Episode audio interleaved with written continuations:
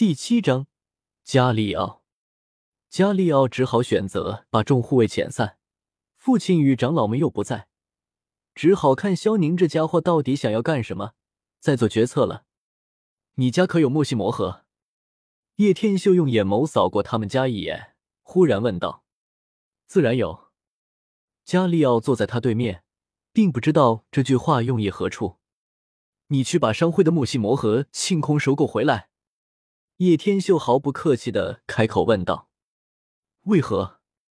加利奥顿时觉得不悦，眯起眼睛问道：“叶天秀自然知道加利奥会这么问，不过他打算用泡萧薰儿来引诱一下加利奥为他卖命，事成后再杀他也不迟。至于萧薰儿，当然是他的人，大众女神，岂可落在这些酒囊饭袋之中？你想泡萧薰儿吗？”叶天秀微微一笑，这些家伙若是用暴力镇压，很可能表面顺从，暗地里捅自己一刀；但若是利益引诱，那效果就大大不同了。这也是为何叶天秀这么打算的原因。薰儿小姐，真的可以吗？加利奥一听，双眼放光，整个人陷入痴迷的模样。那可是他朝思暮想都想要娶的女神。只要你乖乖听我的，保证如愿以偿。叶天秀噙着一抹冷笑，果然这些反派脑子都非常简单，未免也太好骗了。好，我应当怎么做？加利奥在叶天秀软硬兼施情况下，选择了相信他的话。十几分钟后，叶天秀从加利奥的府邸走了出来。万事俱备，只欠东风。翌日，阳光明媚。朝阳之下，乌坦城的集市更是显得热闹纷纷，人流涌动间，粗言粗语不断传出，更添几分活络的朝气。或许是由于萧炎的陪伴，出了家族后，轩儿变得活泼了许多，拉着无奈的萧炎，不断的在各处摊贩前乱窜，少女轻灵的娇笑声。让那处在炎热暴晒之下的街道清凉了几分。萧炎在萧薰儿陪同下，在购买完药材后，金币大量缩水，唯独剩下木系魔盒这材料了。萧炎眼眸皱敛着寒光，拳头紧紧一握，平凡的脸庞却是透露着一抹坚韧不拔。对于萧宁昨日展现出来的实力，让他深深的感受到了差距。也因此更加激发了他升级的欲望，这或许是称之为触底反弹吧。别人压得越狠，他就越发想要变强，越不服输。萧宁、纳兰嫣然，我定要你们后悔！如今在萧炎心里，对萧宁的仇恨丝毫不亚于纳兰嫣然，甚至有过之而无不及。嘿，小炎子无需动怒，你的潜力大得很。等你起来了，纳兰丫头自然不算什么。药老此时在他戒指中响起了黑笑声。可萧宁这家伙竟然也有灵魂体守护。萧炎眼眸皱脸，有些不甘心。至于萧宁嘛，那日的灵魂体确实可怕，不过有点奇怪，他的目的我摸不透。药老对于叶天秀的一举一动完全摸不透，他又怎么会知道？叶天秀只是为了完成任务呢，不过还有其中原因，就是镇压他。萧炎摇了摇头，开始埋头寻找起木系魔盒起来。不找不知道，找了许多摊贩，竟然都没有找到木系魔盒，这未免也太奇怪了。木系魔盒不应该这么罕有才对，莫非出现了让人扫货的现象？趁着萧炎埋头找魔盒的空档。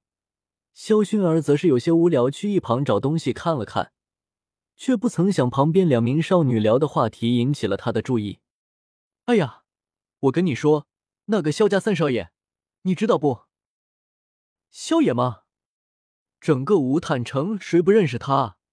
从天才变废物，怎么突然提起他来了？这家伙虽然陨落了，但起码也算可以。前些日子他还要了我呢，别说。他还挺猛得，弄得人家欲仙欲死。真的假的？怎么看他也不像那种人。男人嘛，都是上了床才表现出来的。不说了，真的不好意思，也不知道有没有机会加入萧家呢。萧薰儿在一旁听得一清二楚，纤手抓着个手链，刹那捏得断裂开来，美眸闪烁着温怒。不过也仅仅是稍纵即逝，他依然不相信萧炎是这样的人。不过脑海中却又浮现出不少关于萧炎的画面。萧炎很久前摸过萧玉大腿，也与萧妹来往密切。不得不说，哪怕万般不幸，萧炎也的确有这行为的嫌疑。萧薰儿有些犹豫了，正打算问那两女的，却只见两女的转身离开，下意识跟了上去。有些事情尽管不信，他也得弄清楚。若是假的，更要问清楚他们为何要污蔑他的萧炎哥哥。至于危险，他根本不怕，在乌坦城还没人可以伤得了他。